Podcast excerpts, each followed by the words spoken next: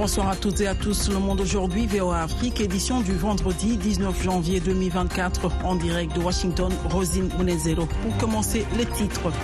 Investiture demain à Kinshasa de Félix Tshisekedi pour son deuxième mandat. L'opposition appelle à la manifester contre ce qu'elle qualifie de braquage électoral. Comore, l'appel de l'opposition à manifester contre la réélection contestée du président Azali Assoumani est resté lettre morte. Les États-Unis exhortent les Comores à clarifier les résultats de la présidentielle. À Davos, l'Afrique veut attirer les investisseurs plutôt que l'aide au développement. Près de 400 migrants originaires d'Afrique subsaharienne bloqués en Tunisie, rapatriés vers leur pays d'origine, dit l'OIM. Le Congrès américain a adopté jeudi une mesure très attendue de budget provisoire pour l'État fédéral. Ne manquez pas le journal de la Cannes 2023 avec nos envoyés spéciaux en Côte d'Ivoire. C'est dans un instant.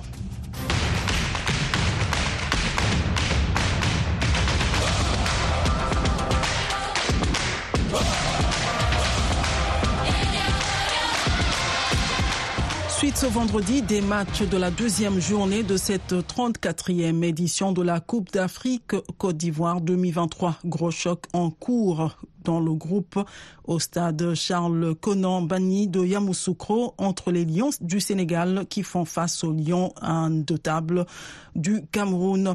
Une victoire qualifierait les champions en titre sénégalais pour les huitièmes de finale. En face, les Lions indotables ont besoin d'une victoire pour se relancer après leur match nul d'un but partout concédé contre le Sili national de la Guinée. Un peu plus tôt, le Cap Vert a décroché son billet pour les huitièmes en battant le Mozambique 3-0. Toujours dans la capitale politique de la Côte d'Ivoire, à 20h, la Guinée et la Gambie seront aux prises. Avant ces deux matchs de la poule D, au stade Félix Oufouette-Boigny d'Abidjan, le Cap-Vert et le Mozambique se sont affrontés dans la poule B, direction Yamoussoukro pour retrouver nos envoyés spéciaux Bagasikura et Yakuba Ouedraogo pour la suite de ce journal.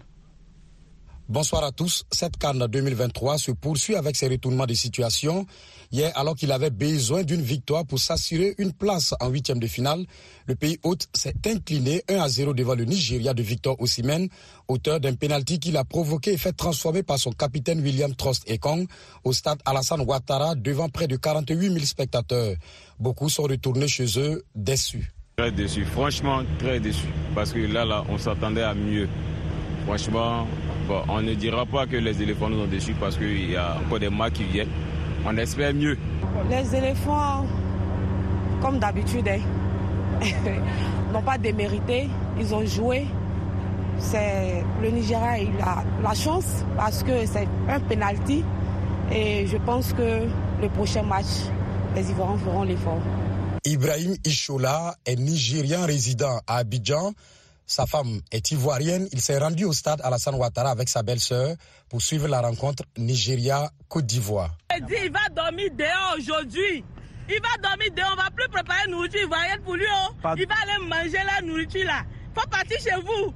Non. C'est bon. Non, c'est la carte de l'hospitalité. Non, non, non, non. Non, au départ même, quand on a fini de marquer, Non, il nous a montré quand on a fini de marquer, j'ai crié. Mais après, il dit, mais attends, si j'ai crié, Non, j'ai non, moyen non, quoi non. ce soir? Il nous a montré sa position. Non, non, on a voulu même, on a- après on a voulu que la Côte d'Ivoire égalise, mais malheureusement, ils n'ont pas joué, ils pas joué un bon football. Grâce à cette victoire, les Super Eagles se relancent et partagent la première place du groupe A avec la Guinée équatoriale qui a battu la Guinée-Bissau 4 buts à 2, dont un triplé des millions de souhaits. C'est le premier triplé à la Cannes depuis celui du Marocain Soufiane Aloudi en 2008. Les éléphants sont troisième du groupe A et les Bissau-Guinéens bon dernier pour le sélectionneur de la Côte d'Ivoire.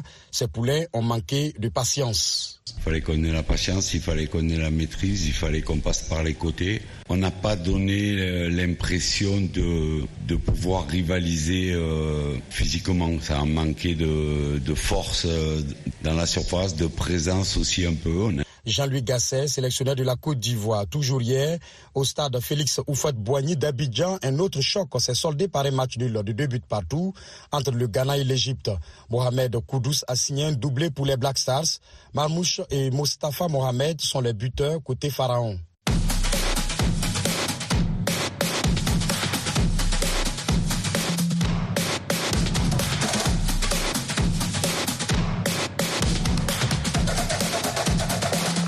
Les matchs de cette deuxième journée se poursuivent demain samedi dans le groupe D. Burkina Faso-Algérie attire les attentions au stade de la paix de Boaké. En conférence de presse d'avant-match, le sélectionneur des étalons se dit prêt. bien sûr qu'ils vont vouloir s'imposer dans le match, c'est normal. Depuis tout le temps, ils font ça il n'y a pas de raison qu'ils changent. Bon, nous, on sait qu'on est, plus, est plus modulable. Nous, on est plus modulable. On sait qu'on peut aussi s'adapter à certains matchs. Euh, donc, euh, c'est pas la même chose. Hubert Velut, sélectionneur du Burkina Faso au micro de Kader Traoré, notre envoyé spécial à Boaké. Il a aussi tendu son micro au sélectionneur de l'Algérie, Jamel Belmadi, qui connaît bien son adversaire. Euh, l'idée, ce sera de, le même objectif, de gagner. Ça, ça ne change pas chez nous. On a toujours, toujours cet objectif de, de prendre le maximum de points à chaque match. Donc on va s'y atteler, Inch'Allah. Le match de demain sera difficile parce que justement il y a un bon adversaire, on connaît Burkina Faso. Jamel Belmadi, sélectionneur de l'Algérie. Juste après, le deuxième match de cette poule D va opposer la Mauritanie à l'Angola.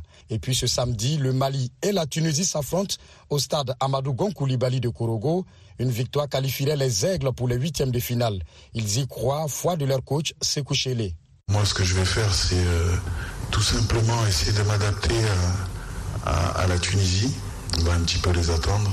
Et puis après, on essaiera toujours en transition. C'est eux qui doivent venir, euh, venir chercher ce qu'ils ont à chercher. Sekou Chele, sélectionneur du Mali au micro de Siaka Traoré, notre envoyé spécial à Korogo. Toujours dans le cadre de cette Cannes 2023, plusieurs anciennes gloires africaines sont présentes à Abidjan. Didier Drogba, ancien international ivoirien, a des conseils pour les tout petits qui veulent suivre leurs traces. Quel conseil je donnerais aux jeunes qui aspirent à suivre mes traces? Euh, Il faut rêver, rêver et se donner les moyens de réaliser ses rêves. Euh, et puis se donner plusieurs options. Je pense que c'est très important d'avoir un bon parcours scolaire, de bien étudier en cours, d'avoir une bonne base éducationnelle qui va leur permettre ensuite de pouvoir répondre et relever tous les challenges et défis de, la vie en général. Didier Drogba, ancien international ivoirien. Bagassi Koura, Yacouba Ouidraougo, Abidjan, Ouvewa Afrique. Notons que le match en cours Sénégal-Cameroun, le Sénégal est déjà en avance de 2 buts à 0. Demain, samedi, le président Félix Tshisekedi sera investi pour son second mandat de cinq ans à la tête de la République démocratique du Congo. L'opposition appelle la population à des manifestations contre ce qu'elle qualifie de braquage électoral, tandis que les évêques catholiques demandent une justice impartiale pour les recours électoraux. Le point avec Eddie Isango. L'appel de l'opposition vient de Moïse Katumbi, Martin Fayoulou et un autre candidat malheureux à la présidentielle, Floribert Anzoulouni. Fayoulou explique qu'ils n'ont pas appelé à des rassemblements ou des marches, mais que chacun devra montrer son mécontentement ou qu'il sera. Il explique ne pas vouloir envoyer le peuple à l'abattoir car la sécurité sera renforcée en raison des chefs d'État et des délégations étrangères qui sont annoncées à Kinshasa pour la prestation des serments de Tshisekedi. Pour leur part, les évêques catholiques ont reproché à la CENI de ne pas être allé plus loin dans son enquête sur la tricherie lors des élections après avoir écarté 82 candidats législatives. Ils demandent une justice sans complaisance pour les recours électoraux. Les États-Unis ont appelé ce vendredi les Comores à clarifier les résultats de l'élection présidentielle donnant une victoire contestée au sortant Azali Assoumani et dont l'annonce a été suivie de heurts dans la capitale faisant un mort et six blessés dans la capitale Moroni. L'opposition a appelé la population à manifester ce vendredi et à réclamer l'annulation du scrutin présidentiel du 14 janvier qui a conduit à la réélection de M. Assoumani, un ancien militaire putschiste de 65 ans estimé qu'il avait été émaillé de fraude. La capitale comorienne a été mercredi et jeudi en proie à des heurts entre bandes de jeunes lançant des pierres et forces de l'ordre répliquant avec des tirs de gaz lacrymogène. Des bâtiments ont été vandalisés et incendiés.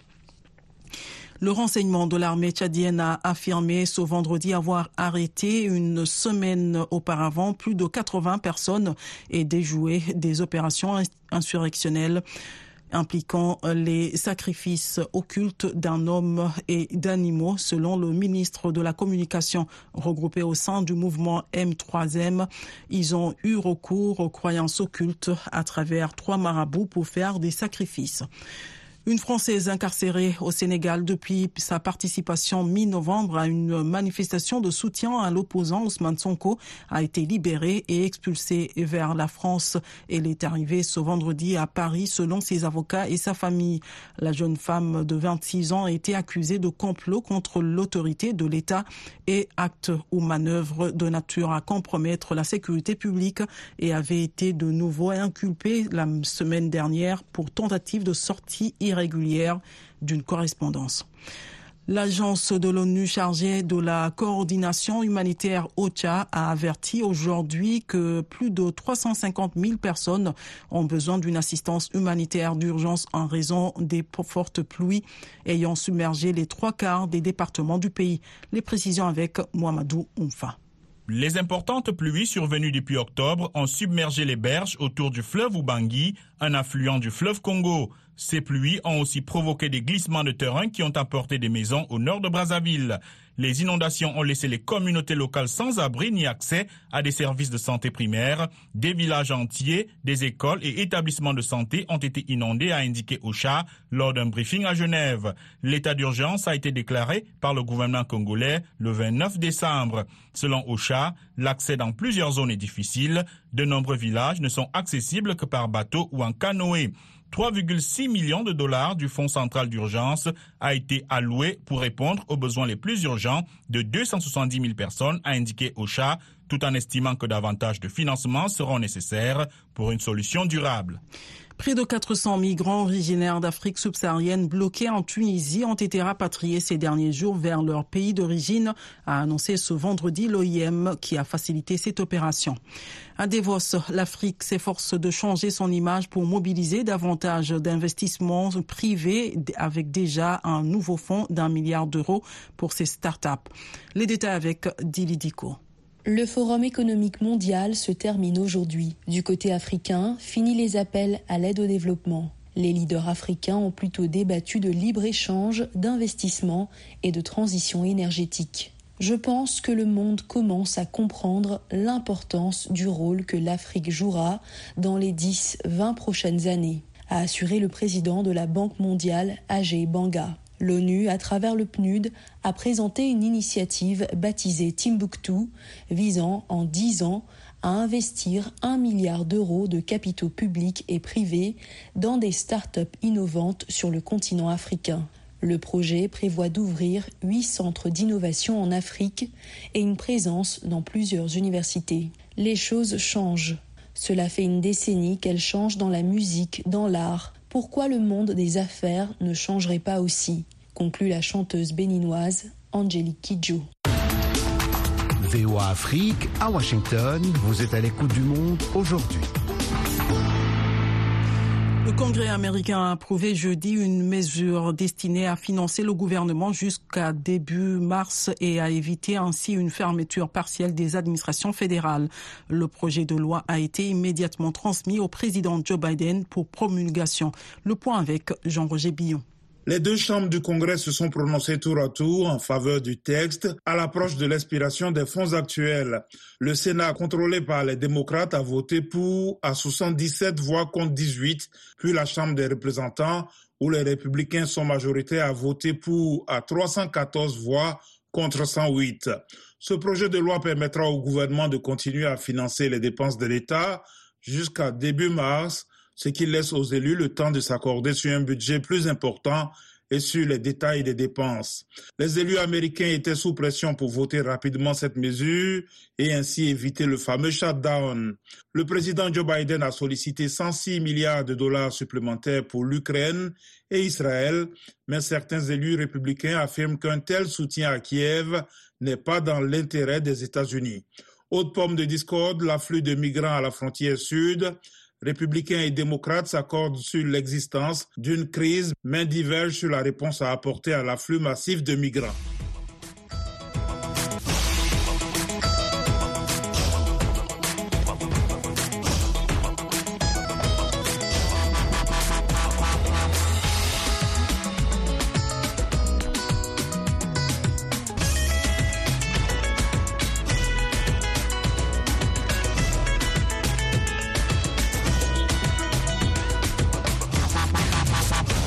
Le Monde aujourd'hui, VOA Afrique.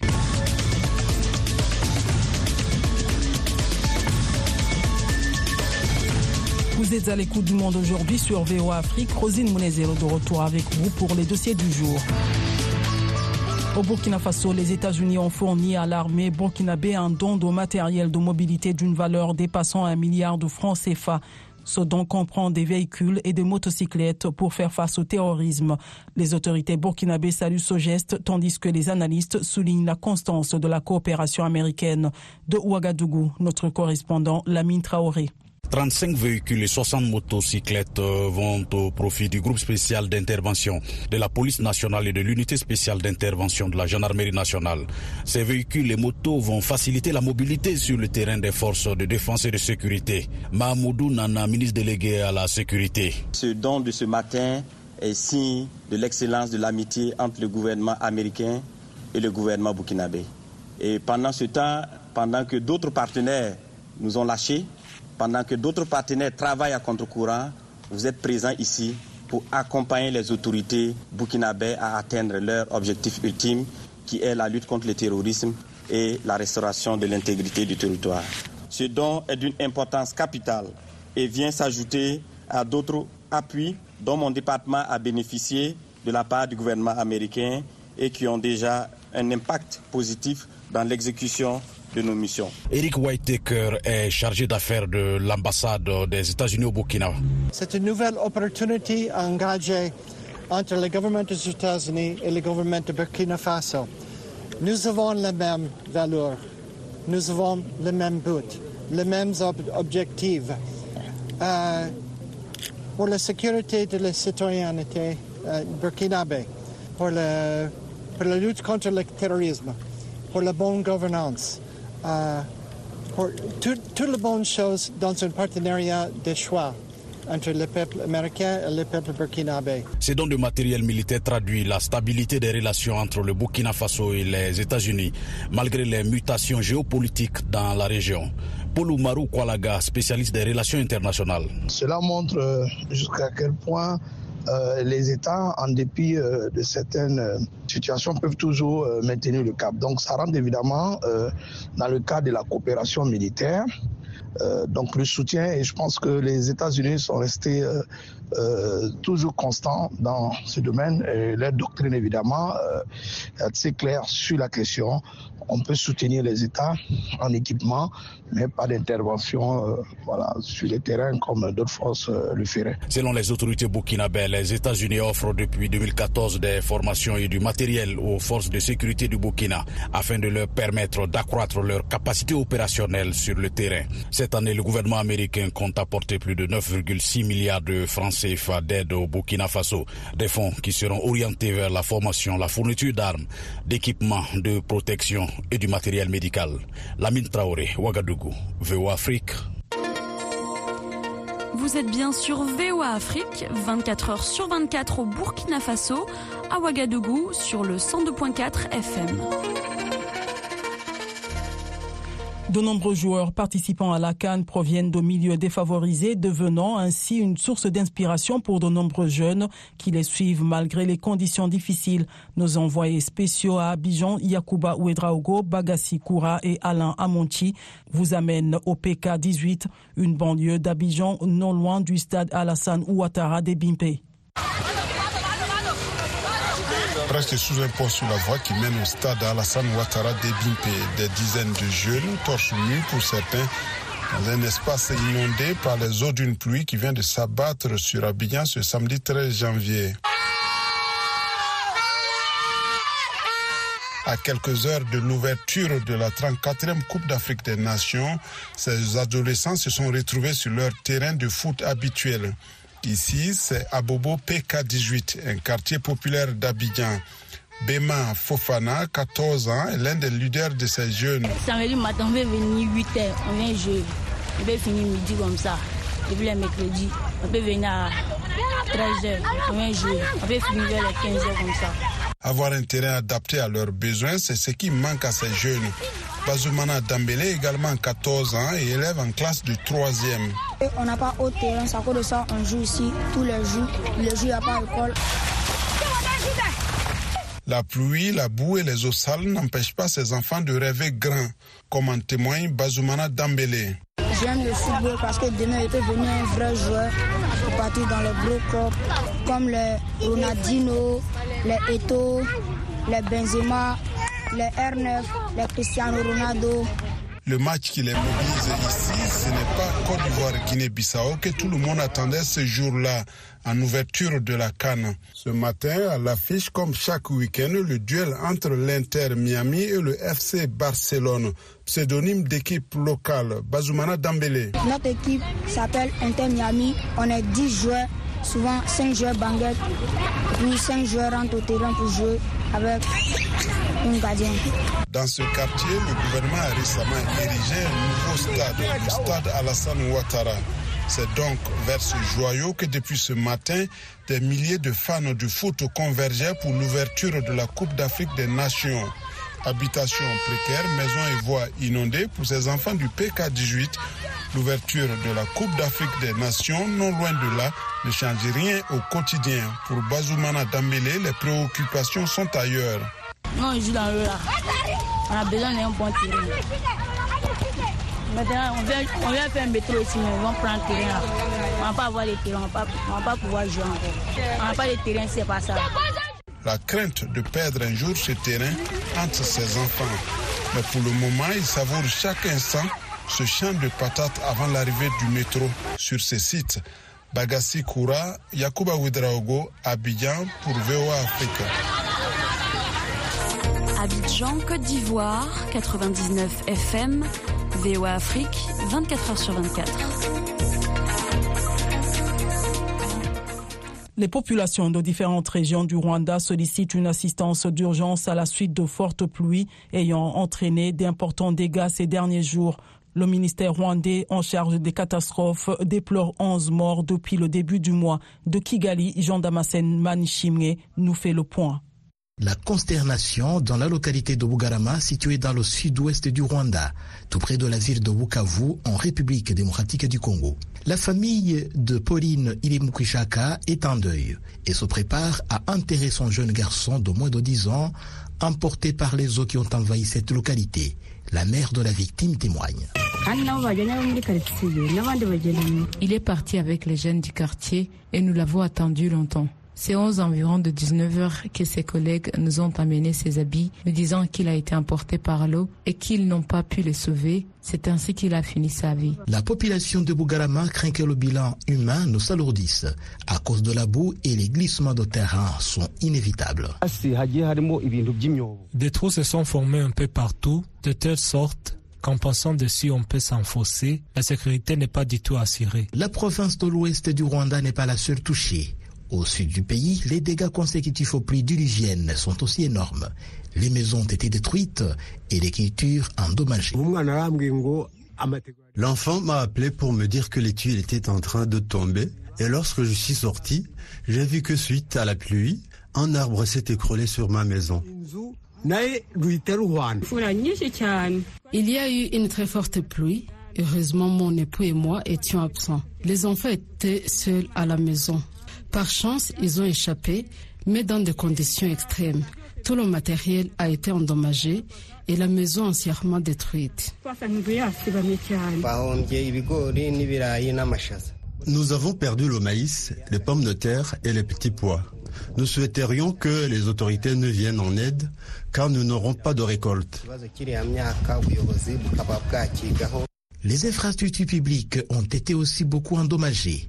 Au nord du Rwanda, la pluie qui s'est abattue sur le district de Gicumbi a rendu la route reliant Kigali, la capitale, à l'Ouganda impraticable pendant plusieurs heures. Dans l'ouest, certains actes routiers ont été coupés et certains passagers ont été obligés d'arrêter leur voyage, tandis que d'autres ont risqué leur vie en traversant difficilement les ravins créés par les averses qui ont coupé la route en deux.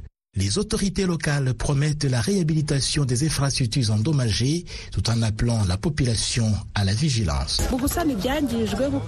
Nous tentons de faire la réhabilitation, mais sans baisser de garde. Avec ces travaux, nous voulons contenir l'érosion, Après, nous allons planter des herbes et des arbres dans le but de protéger davantage les maisons. Les statistiques du ministère rwandais en charge des urgences révèlent que depuis octobre dernier, 28 personnes sont décédées suite aux catastrophes naturelles. Plus de 1000 habitations ont été détruites et environ 500 000 hectares de cultures endommagées, une situation inhabituelle au mois de janvier au Rwanda.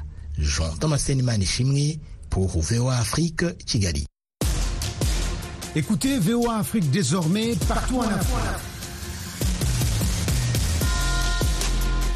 Retrouvez toutes vos émissions préférées sur la chaîne 555 de Canal+, dans tous les pays francophones. Vous pouvez également nous suivre dans une trentaine d'autres pays africains, du Nigeria au Zimbabwe, en passant par le Ghana, le Kenya, la Tanzanie et la Zambie.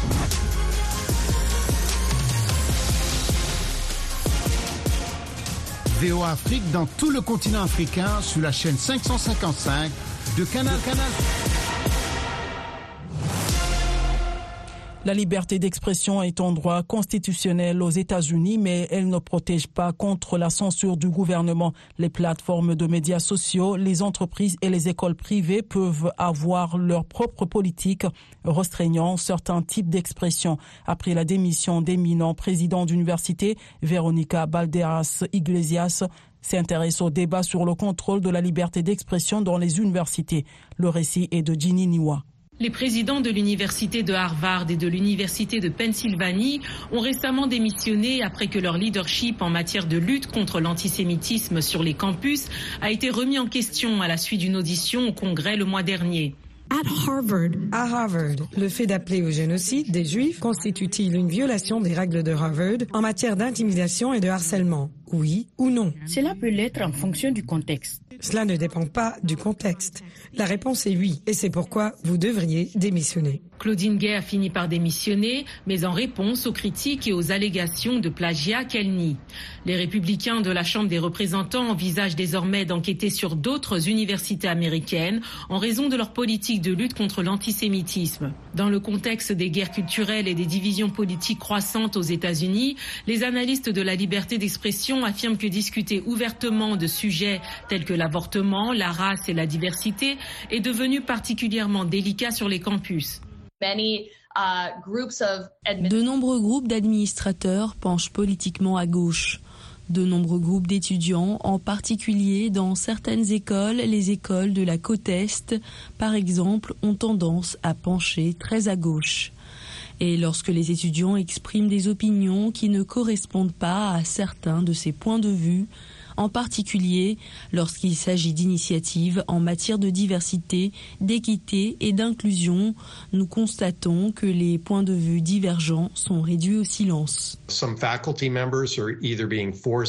Certains membres du corps professoral sont soit forcés de partir, soit licenciés, soit ils ont trouvé l'atmosphère de recherche et d'enseignement si oppressante que beaucoup d'entre eux ont démissionné. Mais au milieu de la poussée conservatrice pour des réformes plus larges de l'enseignement supérieur, l'organisation à but non lucratif PEN America avertit que des changements significatifs pour protéger la liberté d'expression devraient venir des institutions éducatives elles-mêmes. Where we have uh, great concern is when we see politicians.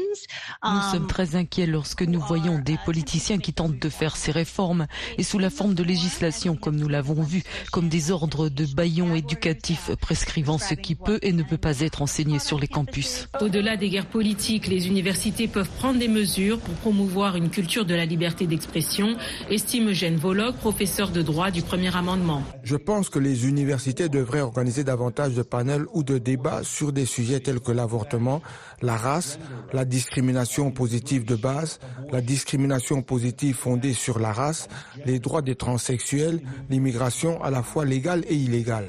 Ce genre d'événement, a-t-il fait remarquer, apprendrait aux étudiants l'importance d'écouter et de réagir à des opinions avec lesquelles ils ne sont pas nécessairement d'accord. Monde aujourd'hui, c'est la fin de cette édition. Merci de l'avoir suivi. Rosine Monezero à son micro, à la mise en onde Georges Léonard Sagno. Un grand merci à la rédaction et à toute l'équipe de production. Rendez-vous sur notre site internet voafrique.com et nos pages Facebook, YouTube, Twitter et Instagram pour un suivi de l'actualité 24 heures sur 24. Je vous souhaite une excellente soirée à l'écoute de nos programmes.